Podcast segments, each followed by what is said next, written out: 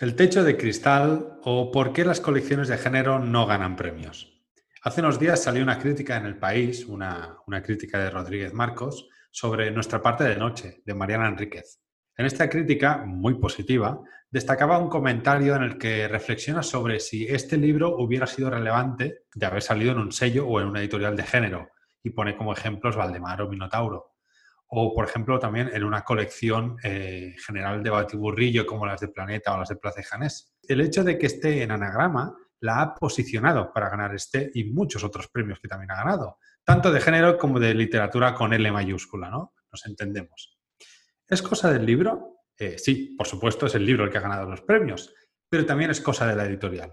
Anagrama es un sello prestigioso, es un sello que, que el hecho de que publique lo que publique va a generar interés en la crítica y en los lectores.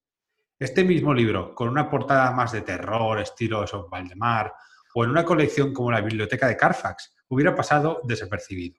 Porque en Carfax se publican verdaderas joyas. No hace mucho que publicaron a Joyce Carol Oates, pero carece del posicionamiento y del prestigio que tiene Anagrama.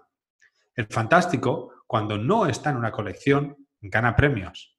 Esto lo dice Susana Vallejo en Twitter, no yo. Es más, en este mismo artículo que menciono se destaca el caso de Ted Chiang y Exhalación, un libro que reseñaremos en este, en este programa, publicado en MyMess y en Sexto Piso.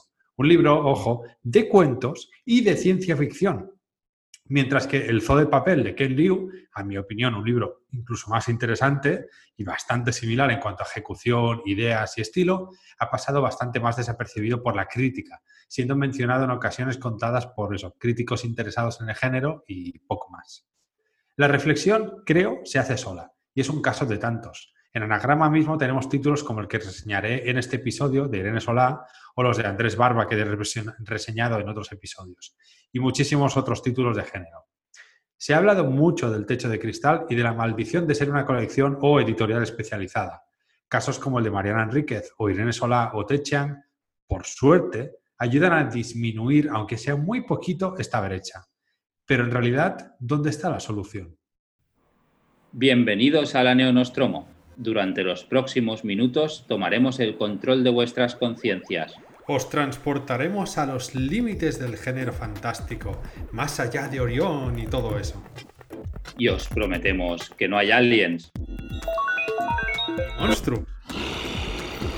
Somos Miquel Cudoñ y Alexander Paez. Abróchense los cinturones. Desconecten sus dispositivos de comunicación. Despegamos.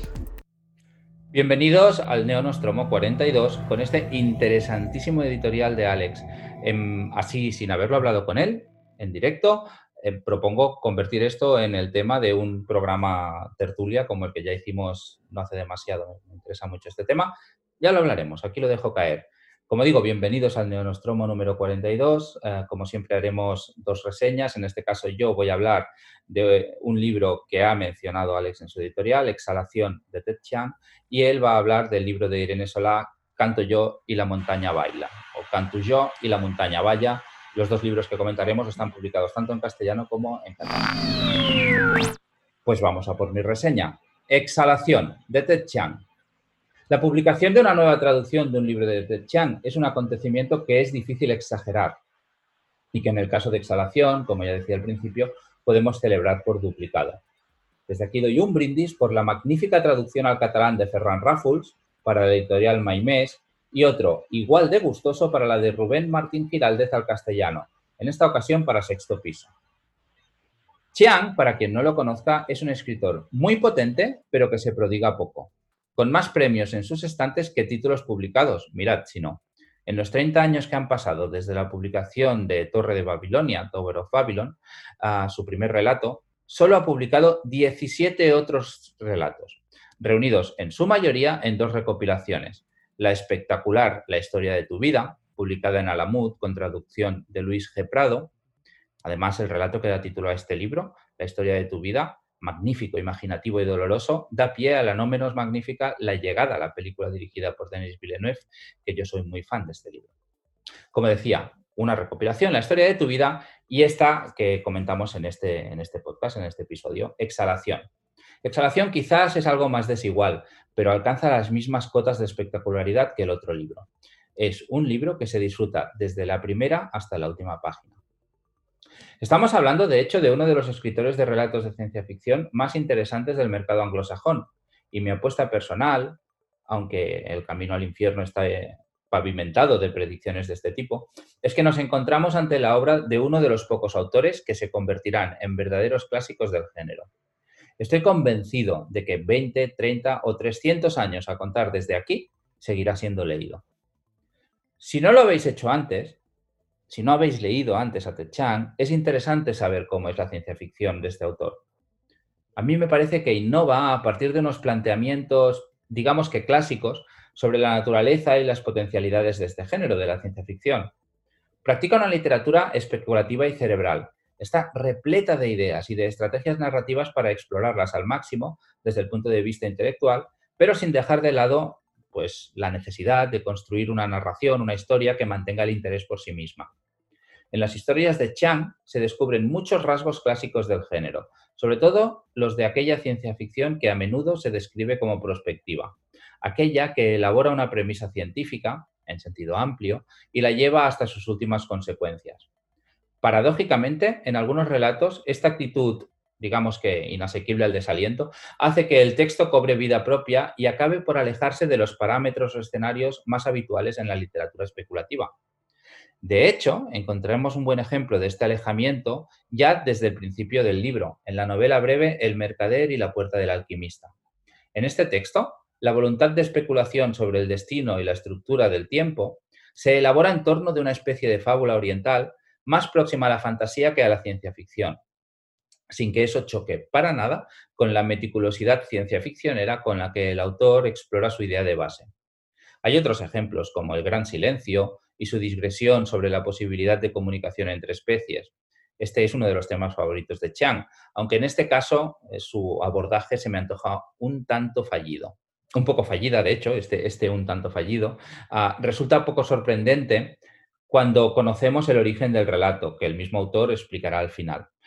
Por más que la libertad imaginativa con que se acerca el texto y la configuración de este sí que sean destacables. También es muy original, desde el punto de vista de la ciencia ficción, el mucho más interesante ónfalo y la decididamente alucinante mezcla de religión y método científico que propone, construyendo un universo literario alternativo en el que cambia, al menos de forma implícita, algunos de los momentos capitales de la historia de la ciencia en nuestra realidad.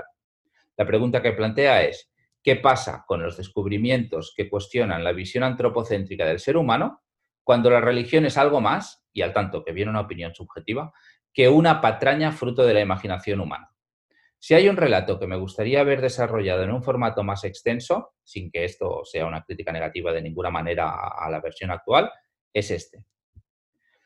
Personalmente, los textos que más me impresionan son los que me parecen más ambiciosos y radicales desde el punto de vista imaginativo, aunque enseguida voy a matizar una excepción relativa.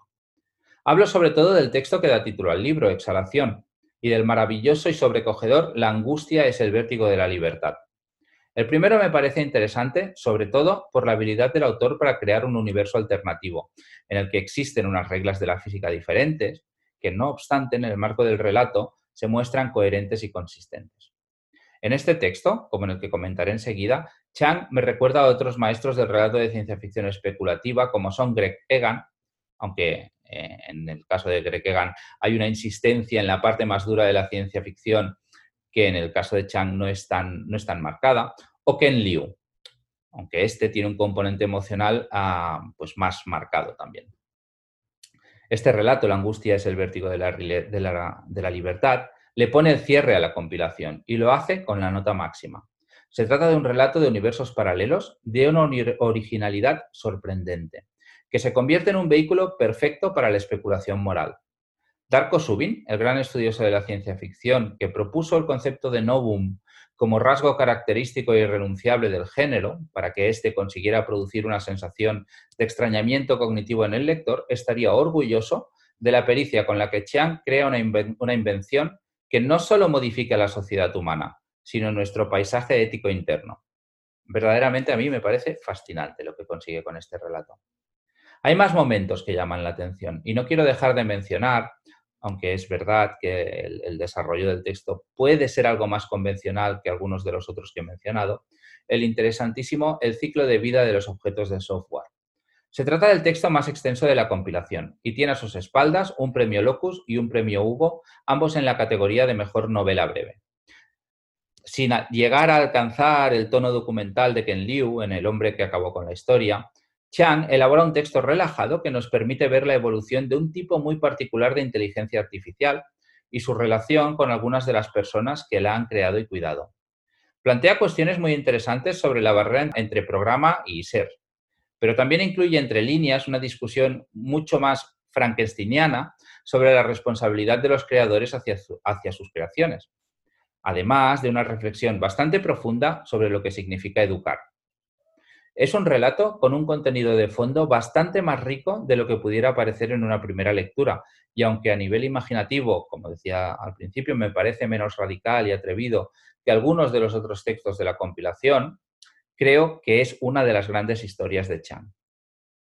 No pretendo comentar todos los relatos, pero sí que me gustaría hacer referencia a la textura irregular de, de, esta recopilación, tanto en cuanto a la estructura de los relatos que incluye, como a su temática y a su ejecución. El resultado final nunca es menos que destacable y a menudo se eleva a cotas difíciles de superar. Cuando el autor explica al final del libro el origen y la inspiración de cada uno de los textos que ha seleccionado para formar parte del libro, se entrevé el origen de esta desigualdad. Se trata de textos que no fueron escritos pensando en la unidad de contenido de una futura recopilación. Y en este sentido, el libro anterior, del cual desconozco el origen, me parece más consistente. En cualquier caso, es un libro fundamental, de un autor imprescindible con un número considerable de relatos que de ninguna forma os queréis perder. Es una recopilación que a mí me parece importante y poder recomendarlo es, me llena de gozo. Reseñar textos como estos es un privilegio. Estoy muy, muy, muy de acuerdo con, lo que comentas en la reseña, especialmente el apartado del relato de La angustia es el vértigo de la libertad, que también es mi relato eh, preferido. Es un relato impresionante que no sé, la verdad es que pocas veces lees un relato que, tenga ese sentido de la maravilla. Yo quería recalcar también una cosa, porque haces mucho hincapié en las reseñas sobre el contenido de ciencia ficción especulativo, y yo solo quería recalcar que me parece un libro que no hace falta leerlo en clave de ciencia ficción, ni mucho menos. Es un libro muy literario que puede entrar, si, si esto de la ciencia ficción, a lo mejor alguien que esté escuchando este podcast dice, uff, es que esto a mí es un libro muy, muy literario, mm, con ideas muy chulas que sorprende. Es el típico libro que lo lees y dices, ostras, ¿cómo se le ha ocurrido esta idea? ¿no? ¿Qué idea más, más, más brutal? Muy fácil de entender en general, no es, no es, un Tenet, ¿no? No, no, es la peli de Nolan, pero sí que tiene viajes en el tiempo y tiene cosillas así. Eh, no sé, estoy muy de acuerdo. Solo quería matizar eso de la ciencia ficción, por si acaso alguien se cree que es algo ahí como muy, muy Greg que has mencionado Greg Yo no, no, veo las similitudes, las veo más con Ken Liu, personalmente. Eh, quizá a nivel de ideas y de sentido de la maravilla con Greg Egan, pero lo veo más cercano eso, a, Ken Liu. Yo sí que creo que tiene un fuerte componente, eh, no sé si llamarlo sentimental o emocional quizá, eh, los relatos de, de, Chiang, que ya los tenía la historia de tu vida, que es básicamente la relación de una madre y su hijo. así que eso sí, muy de acuerdo con. Solo, quería matizar esas cosillas bajo mi opinión. Sí, yo voy a matizar el matiz un poquito. Sí, yo estoy de acuerdo en lo que, o sea, yo, yo mi, mi, lectura sí que es en clave de ciencia ficción porque me interesaba explorar eso y, me interesaba comentarla, pero estoy de acuerdo en que no es la única y de hecho sí que digo en la reseña que, que en ningún momento deja de lado la necesidad de hacer una historia interesante y todas lo son. O sea, se pueden leer, cualquier persona a la que le guste leer probablemente pueda disfrutar de este libro, sin duda. Mm, sí que quizá la palabra a mí no me parece un, escritor emotivo, Ken Liu sí. Me parece un escritor humanista, ¿vale? Es, un matiz quizá tonto, ¿eh? pero, pero lo veo un, poquito distinto. Sí. sí, te lo compro, sí, sí, sí. es verdad que, que, Ken Liu es más sobre relaciones interpersonales, a lo mejor, más tirando al drama, y aquí es más sobre la, condición humana, que, nos hace humanos o que, cuál es nuestro lugar en, todo esto. Sí, sí, compro.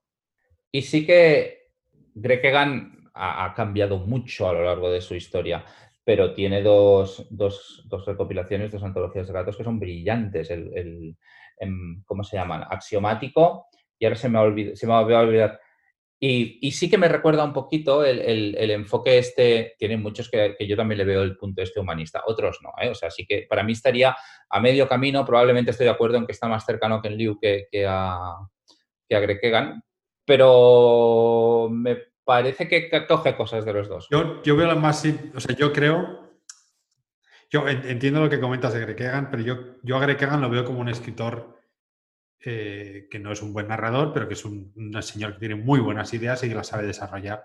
es un buen señor de tesis, hace buenas tesis. Que Liu y Te Chiang tiene una calidad narrativa muy, muy superior.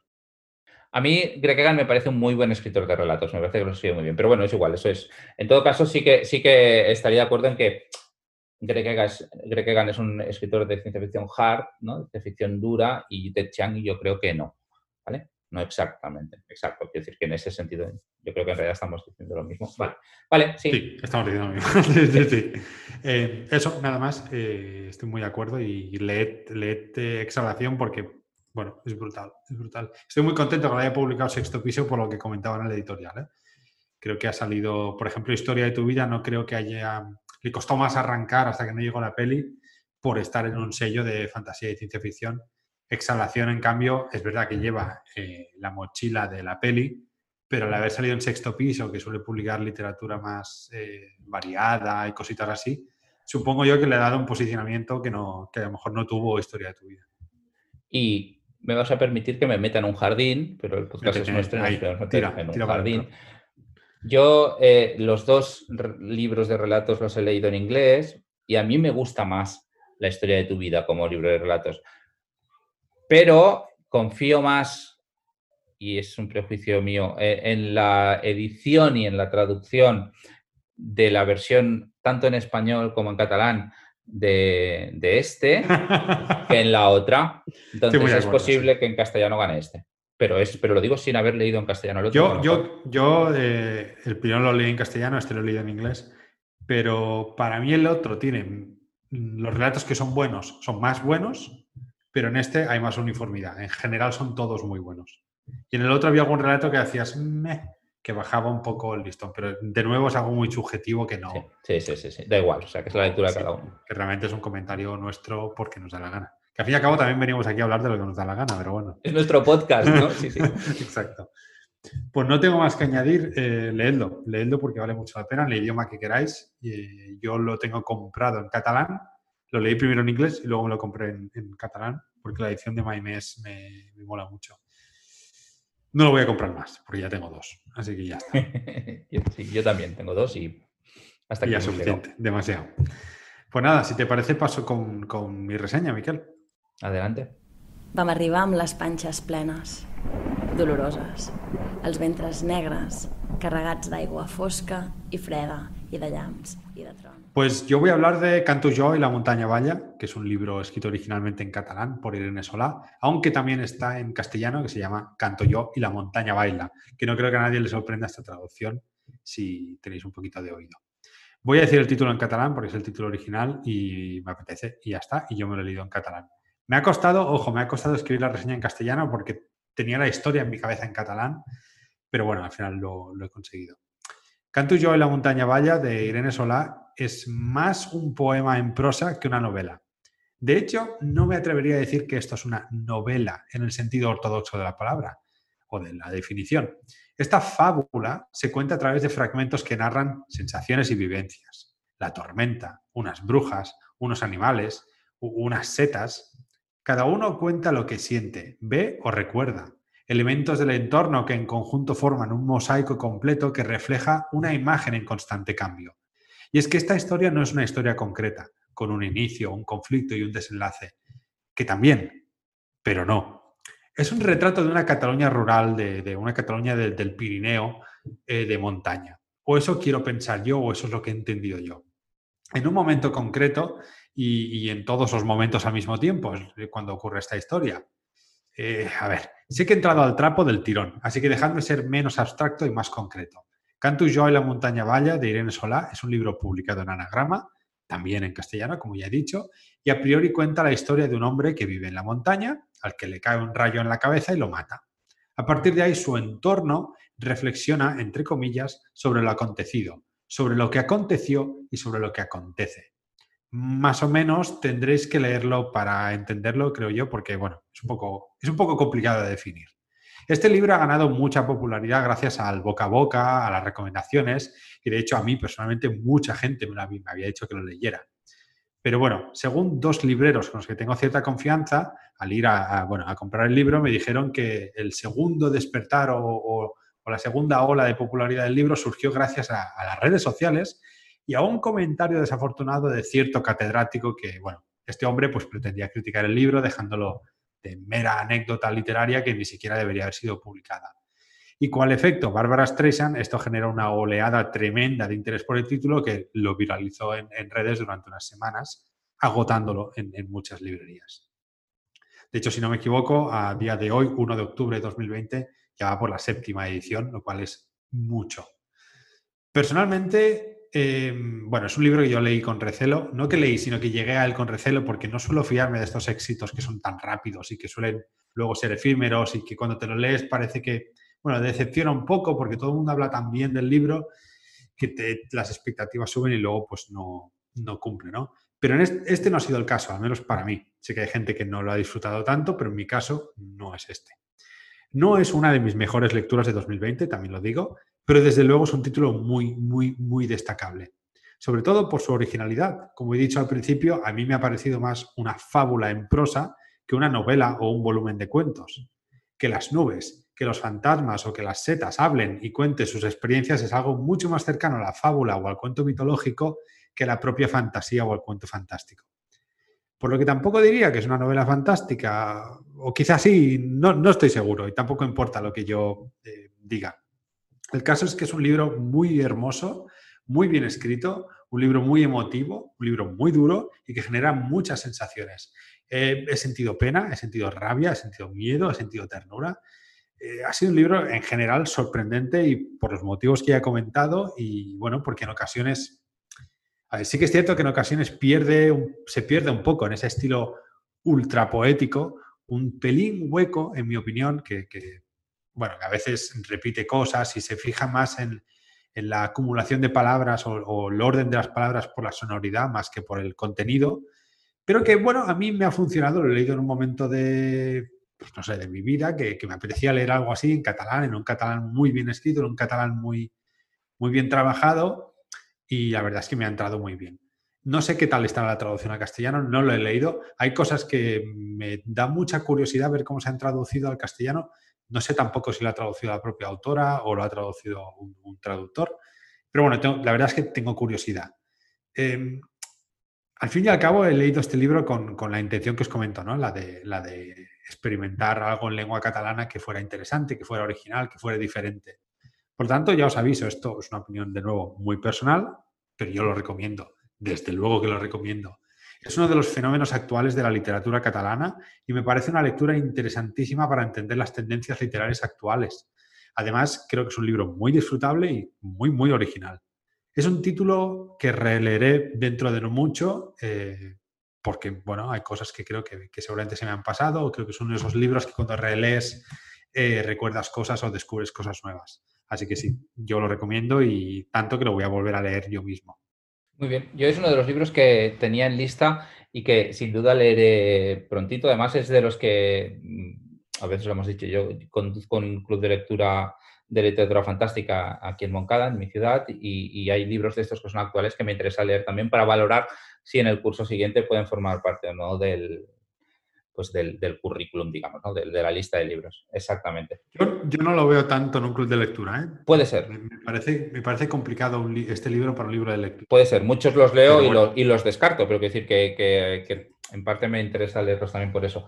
Y, y, este me llamaba mucho la atención. De hecho, he estado bastante pendiente de la historia y, y lo que dices del catedrático lo viví, lo seguí más o menos en directo y era fascinante, era buenísimo porque el señor se cubrió de gloria. O sea, seguramente podía haber dicho una cosa similar de una forma distinta y, hubiera quedado. También te digo que, hizo el efecto en redes sociales de magnificar algo que no era más que un señor que hacía un comentario en una mesa de bar. Sí, era exactamente eso. Es como lo que hemos hecho del podcast, es mi Twitter, digo lo que quiero un poquito. Pero sí que es verdad que tuvo un efecto muy, muy, muy amplio y me lo comentaba, es un libro la semana pasada que me lo compré en, en Cambridge eh, que, se había agotado gracias, o sea, no gracias, no, a causa de esto, esta discusión en Internet, que la autora ni siquiera participó, fue, fueron siempre terceros, el libro se agotó. O sea que... si leéis en catalán, en Núvol había un resumen de la historia que era bastante interesante. De la historia del... Anda, pues lo buscaré. De la polémica, sí. Em, sin duda, sin duda lo leeré. El libro es, no me ha quedado claro por como decías, hay, unidad de contenido, es una novela, es, ya sé que es el tono es poético, pero las diferentes secciones del libro tienen una continuidad o es más cercano al fix-up, por decirlo de alguna manera. Ni uno ni otro. Sé que es raro, pero digamos que, bueno, el libro comienza con un señor, o sea, el libro, esto no es, o sea, no es un libro que pueda sufrir spoilers, pero bueno, el libro comienza que es una tormenta que, explica cómo llega, cómo siempre ha llegado, cómo está ahí, cómo descarga los rayos. Y dice que ve a un hombre y deciden, por X motivos, lanzar un rayo y se lo cargan. Luego hay unas brujas, que son una especie de brujas fantasmas, que también hablan sobre ese hombre, hablan sobre cómo murieron, sobre la gente. Luego eh, la mujer de ese hombre habla sobre su vida. Luego unas setas, un oso, un no sé qué. O sea, es como que ese eje central, que es el rayo que mata al hombre, y una espiral de acontecimientos que es más... Eh, hablan, hablan mucho y tienes tú que extraer la información. Dicen muchas frases, además muy, muy, muy poéticas, muy, muy metafóricas, y tú extraes de ahí la información y vas tú montando la historia de, ese Pirineo rural catalán. Em, no sé, no yo no creo que sea un fix-up, pero sí que es verdad que cada elemento tiene su propia voz y tampoco te están contando una historia lineal. Hablan de lo que pasa ahí. Que desafía un poco la clasificación, cosa que me interesa. Sí, por eso decía. Vale. Por eso decía que además no sé ni, cómo. De hecho, me gustaría saber la historia del libro, la historia de cómo se elaboró, pero eso para otro día. tengo entendido que Irene Sola, eh, antes de este, había publicado al menos un libro más, pero de, poemas. Es decir, ella viene de, de ser poeta. El otro día estaba hablando de este libro gente más lista que yo. Yo estaba en la conversación, pero como no lo había leído, poco tenía. Y, decían que sí, que era la primera novela, si la consideramos novela, y que un poco el peligro que le veían, no tanto al libro, sino a la carrera de escritora, es la maldición de la segunda novela, que este había tenido tan. tan había causado tanto revuelo y había tenido tan buenas críticas que tendría problemas en el segundo. Igual no. O tiene ¿eh? problemas o va a tener. o tiene problemas y no le sale, o repite la misma fórmula. No sé. También es. sí, sí, no sé, tampoco sé. Igualmente es recomendable, pero yo ya aviso que no es un libro para todo el mundo y que sé gente que tiene unos gustos muy, muy, muy similares a los míos que lo ha aborrecido, gente que le ha parecido aburridísimo y gente que ha llorado todo el libro. O sea que es un poco como la poesía, que cada uno le entra como le entra y cuando le entra. Bien, bien, interesante y, a mí me interesa. Muy bien, gracias Alex, no tengo más que añadir. Nada. Pues nada, despedimos el Neonostromo 42 con una frase, en este caso es una frase un poquito más larga de lo normal y viene de, exhalación, de Ted y dice así. Mi mensaje es este. Finjan que tienen libre albedrío. Es esencial que se comporten como si sus decisiones contaran, aun cuando sepan que no es así. La realidad no es importante, lo que es importante es lo que creen, y creer la mentira es la única manera de evitar el coma en vigilia. Ahora la civilización depende del autoengaño. Quizás siempre ha sido así.